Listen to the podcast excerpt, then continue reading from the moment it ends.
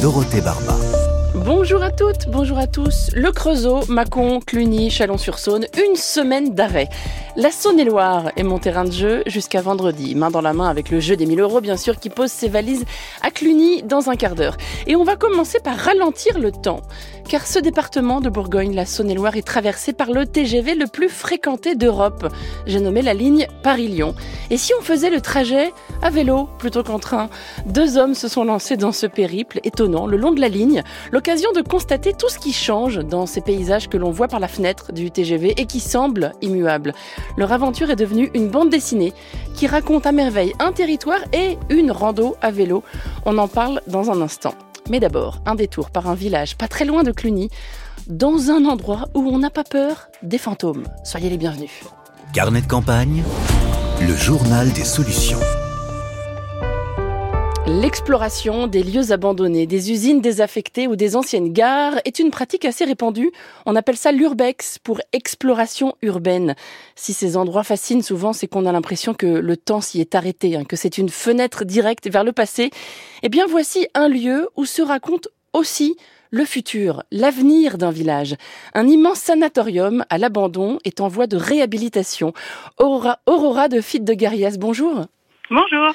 Alors un sanatorium, je le rappelle, hein, c'est un établissement médical qui prenait soin des malades de la tuberculose en particulier. Et celui dont on parle aujourd'hui est le plus grand de France, à Berger-Serin, petit village de 200 habitants, pas très loin de Cluny, en Saône-et-Loire. On y fera bientôt de la bière artisanale et des spectacles. Aurora, vous êtes la directrice artistique de la compagnie Les Enfants Phares. Vous êtes sur place en ce moment même. Est-ce que vous pouvez avant tout nous, nous décrire les lieux? À quoi ressemble ce sanatorium? Alors c'est un immense euh, bâtiment. Euh, alors là, on est côté euh, sud, donc on aperçoit des grandes façades avec beaucoup beaucoup de fenêtres. il est entouré d'arbres. il y a des arbres fruitiers là autour de moi. Puis plus loin, on voit des chênes, des charmes, des hêtres. On est au milieu de la verdure. Il est immense, hein, ce sanatorium. 10 000 mètres carrés. Est-ce que l'intérieur est, est, délabré? Oui, euh, 10 000 mètres carrés. En effet, il a été euh, brûlé, cassé, tagué, visité, squatté. Enfin, il y a eu toutes sortes de, choses qui se sont passées à l'intérieur euh, depuis son abandon. Le sanatorium a été vendu il y a quelques mois hein, pour 1000 euros symboliques, ce qui fait 10 euros le mètre carré. Il a été vendu à l'établissement public foncier qui va le rétrocéder ensuite à la communauté de communes. Vous êtes soutenu hein, par la communauté de communes du Clunisois. Que va-t-il se passer dans ces murs, Aurora? Ou plutôt, qu'aimeriez-vous qu'il s'y passe? Alors, plein de choses. C'est un projet qui est encore en construction et qui évolue en fonction des gens qui nous rejoignent dans le collectif qui s'est constitué. Des artistes, des plasticiens, des céramistes, des ferronniers, des brasseurs, des artisans au sens large. Voilà, on imagine euh, un projet où c'est pas une pépinière d'entreprise, c'est pas que des gens qui vivent et travaillent les uns à côté des autres, c'est vraiment un projet collectif avec euh, une philosophie euh, profonde sur l'inclusion, la solidarité, l'écologie, en réflexion avec euh, le, lieu, l'environnement rural dans lequel euh, on est. C'est pas anodin mm. d'investir 10 000 mètres carrés dans un village de 200 habitants. On essaye de créer, euh, de recréer un tissu local qui n'est pas celui des anciens, mais qui, avec qui on porte quand même malgré tout des valeurs communes. Et comme vous le disiez tout à l'heure, c'est un lieu de soins. C'était un lieu de soins, donc ça a été un sanatorium qui soignait des femmes. Et après, ça a été un hôpital psychiatrique et un hôpital de guerre. Donc euh, le soin, on a envie de retrouver ça, que ça se redevienne un lieu euh, où on se sent bien et on, peut vivre ensemble. Qu'est-ce qui pourrait démarrer en premier? La bière artisanale peut-être? Exactement. Euh, ils sont en plein travaux là depuis cet été pour pouvoir s'installer fin septembre début octobre, ainsi que bah, l'activité, une activité culturelle et artistique avec euh, donc euh, nous, notre structure là qui s'installe et, aussi d'autres. Voilà, il y aura un festival euh, début octobre qui s'appelle Plein Phare, donc du 6 au 8 octobre, avec en amont des chantiers participatifs. Donc on invite tous les gens qui ont envie de participer à venir nous donner la main pour refaire ce lieu un lieu vivant et puis des concerts, euh, des visites du sanatorium pour les curieux, euh, les urbexeurs dont on parlait avant. Le chantier participatif, c'est un peu plus concret que l'urbex. Hein. Au moins, on fait quelque chose, on se remonte les manches et on, et on restaure, quoi. Voilà, tout à fait. Et ça montre aussi tout ce qui s'est passé, tout ce qui s'est cassé. Dans toutes les poubelles, on trouve des secrets, des trésors. En se baladant dans le bâtiment, on retrouve encore des vestiges du passé. Donc c'est toujours intéressant en fait de pouvoir passer du temps, pas par une simple visite, mais vraiment de rencontrer les gens qui font vivre le lieu ou qui ont vécu dans le lieu à un moment donné. Tous les gens du village, ils ont une histoire à raconter, euh, que ce soit leur grand-mère qui était soignée euh, de la tuberculose, ou alors leurs premières amourettes quand ils avaient 20 ans et qui venaient se balader. Donc euh, voilà, on a tous une histoire avec le sanatorium à un moment donné. Quoi. Il paraît que vous dormez tous sur place à tour de rôle pour éviter que les, les lieux soient occupés. Il y a des fantômes dans le sanatorium? Il paraît, moi j'en ai pas croisé encore de fantômes. Une fois on a cru que c'était moi le fantôme. Quand je, suis allée virer les gens en pleine nuit. Mais oui, euh, on se relaie tous euh, depuis le mois d'avril, euh, donc dans des habitats légers de type yourte, caravane, chapiteau. Et voilà, le but, il y a quand même encore de l'urbex toutes les semaines, tous les week-ends. Donc c'est de dire, bah, le lieu il est plus abandonné, il est occupé, il revit. venez à d'autres moments nous rencontrer, venez participer au chantier venez euh, donner de l'argent aussi. Mais euh, pour pouvoir construire quelque chose, il faut arrêter de déconstruire. Donc euh, c'est sûr que pour l'instant, l'urbex, enfin pour toujours, l'urbex est terminé. Comment votre projet est-il accueilli par les gens du coin? Alors au début, c'était un peu compliqué. On nous a pris pour des, des manouches, des hippies, des babacools. Puis petit à petit, à force de passer du temps avec eux, de les rencontrer, de les inviter, de faire euh, du chantier ensemble, enfin, il est né une super relation. Et les habitants nous disent que bah, si c'est pas avec nous que le projet se fait, euh, bah, il se fera pas. Le sanatorium de Berger-Serin, c'est donc tout près de Cluny. Vous nous tenez au courant, Aurora, vous nous racontez euh, la suite du, du, chantier. On reprendra des nouvelles bientôt, d'accord? Bah oui, bien sûr. Puis n'hésitez pas à venir nous rendre visite. Merci beaucoup. À bientôt. Au revoir. France Inter, Carnet de campagne. À quoi pensez-vous quand vous êtes euh, dans le TGV et que défilent les paysages sous vos yeux? Moi, je regarde les nuages. J'admire la, diversité de leurs formes. Eh bien, lui, il regarde le panorama et se dit qu'on serait mieux sur un vélo. Bonjour Florent Boitia. Bonjour Dorothée. Vous êtes l'auteur avec Étienne Mathieu d'une bande dessinée publiée très récemment aux éditions Vent du Morvan.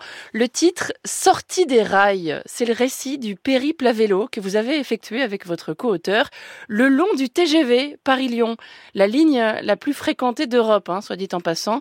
Vous avez mis 10 jours au lieu de 2 heures. Comment est née cette idée originale?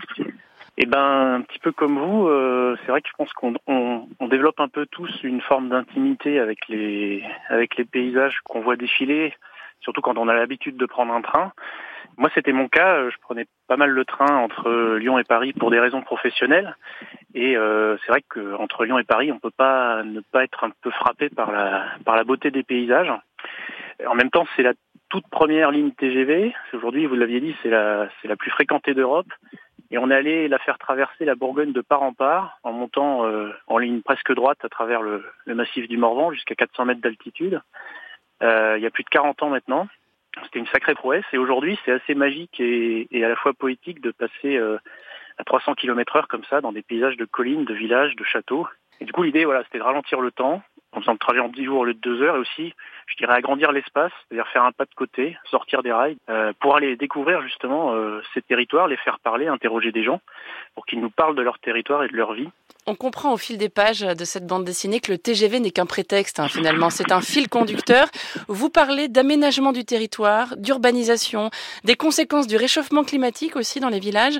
Votre sujet, finalement, ce sont les changements à grande vitesse que vivent les territoires traversés par le TGV. Voilà. Euh, l'idée, c'est bah, à travers la fenêtre, on voit des paysages qui semblent euh, ne pas bouger. Alors, j'apporte une petite nuance personnelle, c'est que d'année en année, on voit quand même pousser des éoliennes. Ça, ça, se voit bien. Mais voilà, l'idée, c'était euh, finalement de redonner une identité au territoire qu'on traverse. Et donc, parmi ces changements, les premiers touchés, je dirais, c'est surtout les agriculteurs. Eux, ils voient très concrètement les effets de la sécheresse, la nécessité de s'adapter, le prix de la viande qui n'a pas augmenté par exemple depuis 40 ans, euh, voilà les céréaliers qui manquent d'eau, tout ça voilà on le on l'a vu, on les a on les a fait parler, on les fait s'exprimer dans la bande dessinée et puis on sent jusqu'assez loin l'influence des métropoles sur ces territoires-là. Il y a un maire d'une commune qui a des éoliennes sur sa sur son territoire qui nous a dit cette petite phrase, voilà, on, on vient polluer la campagne pour que ce soit propre dans les villes. Voilà, c'est un petit peu ce, cet effet-là des métropoles qui, qui, va très loin parfois dans les, dans les territoires. Mmh. Vous racontez aussi les, traces du passé minier de la Saône-et-Loire, hein, notamment du côté d'Autun, Épinac, euh, par exemple. Vous, vous évoquez les transformations du Creusot, une ville qui a cru en, l'industrie. Il y a beaucoup de sujets évoqués et, et, je dois insister sur le fait que cette BD est très drôle parce que vous avez des galères pas possibles en, en vélo. Euh, vous avez réussi vraiment à, à, mêler le récit du voyage à vélo et celui des, des territoires que vous traversez. C'était important d'avoir ces deux jambes oui, oui, oui. C'est un livre qui s'adresse à la fois euh, aux voyageurs du TGV, qui vont retrouver un petit peu dans la bande dessinée des, des choses qu'ils ont déjà vues à travers la fenêtre, ou en tout cas ils vont en découvrir d'autres peut-être. Les habitants des territoires qui sont euh, le long de cette ligne, euh, on parle de leur territoire sous un angle un peu original. Hein. Et puis tous les amateurs de, comme vous le disiez, d'aventures en vélo, de bivouac, ça, ça rend quand même le périple euh, bon, euh, sur le coup, c'était pas forcément marrant, vous verrez dans la, dans la bande dessinée. Mais bah, il pleut des voilà, cordes quand vous passez par Cluny, notamment. Euh, oui, malheureusement, euh, pour les territoires qui sont traversés à ce moment-là, c'est vrai qu'il faisait plutôt euh, plutôt mauvais temps, mais voilà, on arrive quand même à montrer des jolies choses. Mm. Vous passez par le charmant village de Vaux-en-Pré, et le maire vous explique que le TGV n'est pas si gênant qu'on pourrait le penser. Pourtant, il passe vraiment juste à côté, bien moins pénible qu'une autoroute, vous disent euh, les habitants de Vaux-en-Pré. Euh, ça fait du bruit, le TGV, mais ça passe très vite. J'étais étonnée de façon générale par le nombre de gens qui vous disent que les nuisances sonores ne sont pas si terribles que ça. Bah ça, ça fait partie des a priori d'avant le trajet et qui effectivement se sont pas forcément vérifiés pendant le périple. Donc c'est ça aussi qui est intéressant parce que on sait a priori qu'un TGV est bruyant, mais voilà, ce qu'on nous dit, c'est que ben voilà, ça fait du bruit un moment, et puis ça passe, et puis finalement, c'est pas, enfin comme vous le disiez, oui, le, la comparaison avec l'autoroute nous a beaucoup été, on nous a beaucoup répondu ça. Mmh. Je voudrais qu'on dise un mot de votre éditeur qui s'appelle Vent du Morvan, éditeur indépendant, local. C'était important euh, pour vous de, de faire ce choix? Oui, c'est un, une association euh, qui publie un, un magazine trimestriel et des ouvrages sur le Morvan en général. Donc ça avait vraiment du sens qu'on qu travaille avec eux. On les remercie de leur confiance. Mmh. Vous avez réparé la chaîne du vélo depuis? Parce que la chaîne qui se casse en plein périple, c'est compliqué. Hein il y a eu changement de vélo, comme dans une course cycliste, mais après, oui, il y a eu, il y a eu réparation. Sortie des rails, Paris-Lyon par le Morvan, c'est une BD signée Florent Boitia et Étienne Mathieu aux éditions des Vents du Morvan. Merci beaucoup Florent, bonne journée. Merci Dorothée.